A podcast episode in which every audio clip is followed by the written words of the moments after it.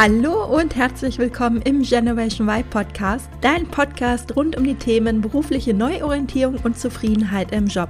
Ich bin Juliane Rosier und ich zeige dir, wie du montags wieder gerne aufstehst und dich auf die bevorstehende Arbeitswoche freuen kannst, anstatt zu denken, öh, wann ist endlich wieder Wochenende? Herzlich willkommen zu einer neuen Montagsmotivation. da in der letzten Zeit ganz schön viele neue Hörer dazugekommen sind, was mich natürlich sehr, sehr freut, möchte ich mit einer kurzen Info zu diesem Podcast starten. Und zwar erwartet dich hier jeden Montag eine Montagsmotivation. Das sind kurze und knackige Episoden, die dir jeweils einen Impuls oder auch eine kleine Aufgabe für die Woche mitgeben und dir den Wochenstart versüßen sollen. Daneben gibt es immer mal wieder auch längere Solo-Folgen Folgen mit mir und vor allem aber auch spannende Interviews, die dann in der Regel mittwochs erscheinen. So, jetzt bist du informiert und wir können starten. Das, was ich mit Abstand am aller, aller häufigsten in meinen Coachings höre, ist, dass meine Klienten totales Gedankenchaos haben. Sie grübeln ständig, aber ihre Gedanken drehen sich am Ende doch nur im Kreis, sodass sie dann keinen Schritt weiterkommen.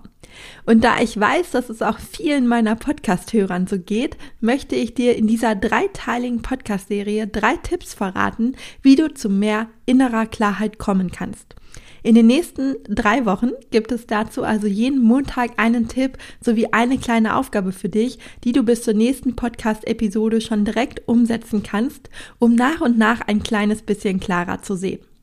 Fangen wir an. Der erste Tipp lautet, Äußere Ordnung schafft innere Ordnung. Du hast den Spruch bestimmt schon mal gehört und auch wenn sich das so banal anhört, dann ist da wirklich etwas Wahres dran und das weiß ich aus eigener Erfahrung. Ich selbst bin immer dann am klarsten, wenn alles um mich herum aufgeräumt ist und irgendwie ordentlich ist. Das bezieht sich auf meinen Schreibtisch, wenn ich arbeite, aber auch auf die Wohnung allgemein. Wenn ich weiß, in der Küche herrscht Chaos oder die dreckige Wäsche stapelt sich, dann kann ich mich einfach nicht richtig konzentrieren und bin nicht richtig bei der Sache. Als ich damals selbst unzufrieden im Job war und innerlich Chaos in mir herrschte und ich nicht wusste, wie es weitergehen soll und was ich beruflich machen soll, habe ich mich deshalb zunächst auf meine Wohnung gestürzt und alles aufgeräumt, ausgemistet und mich nach und nach von überflüssigem Ballast getrennt.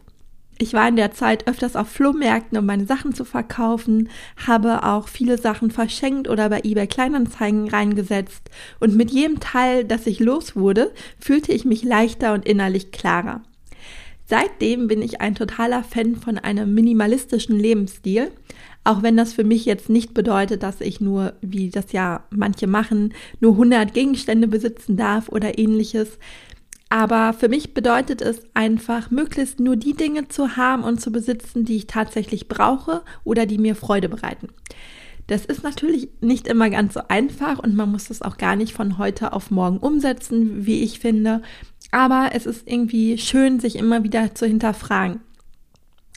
Und das Ganze ist natürlich ein Prozess, wie es eben so oft ist. Und auch wenn ich bei meiner ersten Aufräumaktion ganz viel Ballast losgeworden bin, hatte ich danach immer noch total viel Krempel, von dem ich mich nicht trennen konnte. Zum Beispiel von meinen Büchern. Wie du wahrscheinlich schon mitbekommen hast, wenn du den Podcast schon länger hörst oder wenn du mir bei Instagram folgst, dann weißt du, ich lese für mein Leben gerne und ich lese auch sehr, sehr viel und dementsprechend hatte ich auch viele Bücher. Ich hatte damals ein riesiges Bücherregal in meinem Wohnzimmer stehen, in dem die Bücher schon in zwei Reihen lagerten und ja, ich sie trotzdem dort nicht alle untergebracht bekommen habe so dass ich an immer mehr Orten in meiner Wohnung meine Bücher stapeln musste. Obwohl mir die Bücher sehr viel Freude gebracht haben, waren sie aber natürlich auch Ballast, denn ja, ich bin schon öfters in meinem Leben umgezogen. Das heißt, ich musste immer wieder diese ganzen Kisten mit Büchern packen oder wenn ich Staub putzen wollte oder ich irgendwas umräumen wollte, dann habe ich eben gemerkt, dass die Bücher auch ganz schön viel Zeit in Anspruch nehmen. Denn alle Dinge, die man besitzt, möchten natürlich auch gepflegt werden. Und davon mal abgesehen, dass ich die Bücherwand damals immer schön wohnlich fand, hatte ich aber auch noch den Glaubenssatz in mir, dass man Bücher nicht wegschmeißt. Und dementsprechend habe ich jedes Buch, was ich mir gekauft habe, auch behalten. Deshalb habe ich damals den Rat von Marie Kondo befolgt, die ja sagt, man solle mit den Sachen beim Ausmisten anfangen, zu denen man keine große emotionale Bindung hat. Und so habe ich es auch gemacht. Ich habe erstmal alles andere ausgemistet und die Bücher außen vor gelassen, bis ich dann aber gemerkt habe, dass durch das Ausmisten der anderen Sachen so viel Ballast von mir abgefallen ist, dass ich mich dann schließlich auch an das Bücherregal getraut habe. Und jetzt bin ich wirklich fein damit. Heute habe ich nur noch ein einziges Regal, so einen Bücherturm an der Wand, in dem auch nur meine Lieblingsbücher stehen oder die, die ich für meine Arbeit immer mal wieder brauche. Und diesen Prozess des Aufräumens und Aussortierens wiederhole ich heutzutage in regelmäßigen Abständen immer wieder, denn es sammeln sich natürlich auch immer wieder mal Dinge an. Das kennst du wahrscheinlich auch. Und wenn ich mal das Gefühl habe, dass in mir wieder Chaos herrscht, zum Beispiel bei der Arbeit und ich irgendwie nicht richtig vorankomme, dann unterbreche ich all meine Aufgaben und räume erst einmal meinen Schreibtisch auf.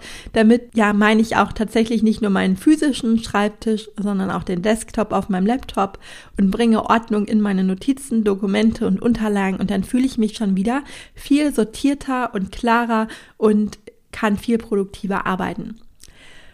Und in diesem Zustand fällt es einem natürlich auch viel, viel leichter, Entscheidungen zu treffen, weil man innerlich einfach klarer ist. In diesem Sinne möchte ich ein Zitat auch aus dem Buch von Jay Shetty mit dir teilen, das hierzu sehr schön passt, denn er hat Folgendes geschrieben. Wenn wir begraben sind unter nicht lebensnotwendigen Dingen, verlieren wir aus den Augen, was tatsächlich von Bedeutung ist. Das trifft es aus meiner Sicht auf den Punkt und da wir uns ja leider immer noch im Lockdown befinden, ist jetzt natürlich auch ein super Zeitpunkt dafür, Ordnung in deiner Wohnung zu schaffen, da du jetzt wahrscheinlich eh super viel zu Hause bist.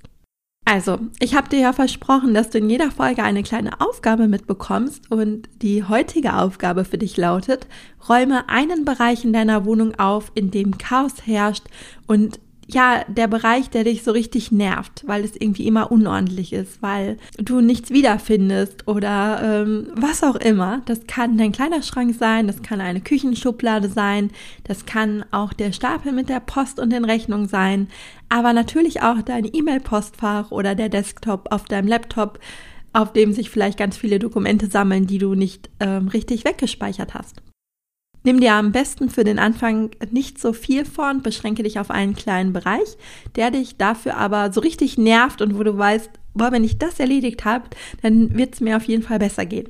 Und dann beobachte dich doch einfach mal, wie es dir geht und wie du dich fühlst, wenn du damit fertig bist und alles sortiert ist. Tipp 2 folgt dann in der nächsten Woche und falls du es noch nicht getan hast, wäre jetzt ein guter Zeitpunkt, den Podcast zu abonnieren, um die anderen beiden Folgen dieser Serie nicht zu verpassen. Dir jetzt eine wundervolle Woche und viel Spaß beim Umsetzen. Vielen Dank fürs Zuhören. Ich hoffe, dir hat die Folge gefallen und du konntest den ein oder anderen Impuls für dich mitnehmen. Wenn du weitere Anregungen für mehr Zufriedenheit im Job möchtest, dann abonniere gerne diesen Podcast und folge mir auf Instagram. Und falls du selbst noch auf der Suche nach einem Job bist, der dich wirklich erfüllt und glücklich macht, dann lade dir auf meiner Webseite www.julianerosier.de meinen Erfolgsplan herunter, in dem ich sechs Schritte für deine berufliche Neuorientierung mit dir teile. Bis zum nächsten Mal, deine Juliane.